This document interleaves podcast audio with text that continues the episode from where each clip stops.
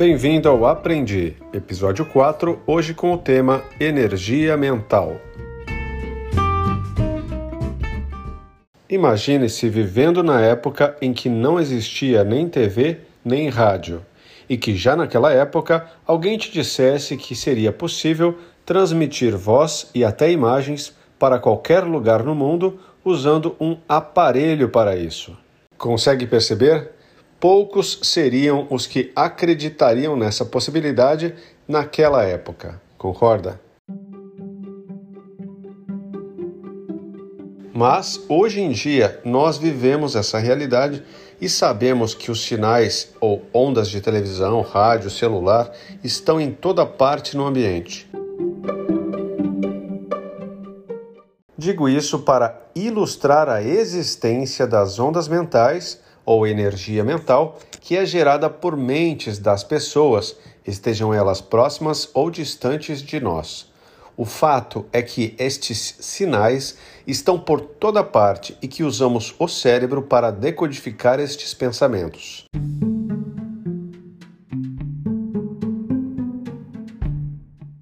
Vou repetir que, mesmo sem enxergarmos essas ondas de rádio, TV e celular, elas não deixam de existir e estão pairando no ar em toda a nossa volta.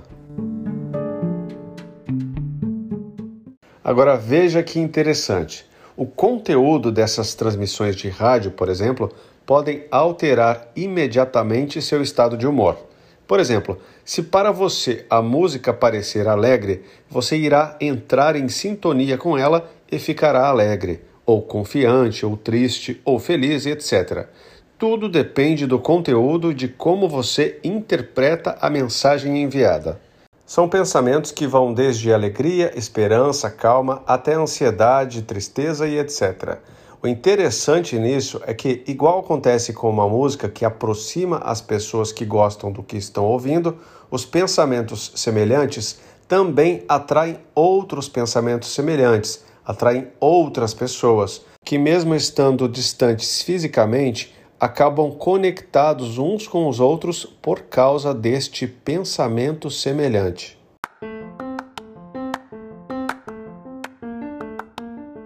O que acontece aqui é que nem sempre conseguimos perceber que um sentimento ou pensamento que está em nossa cabeça veio de fora.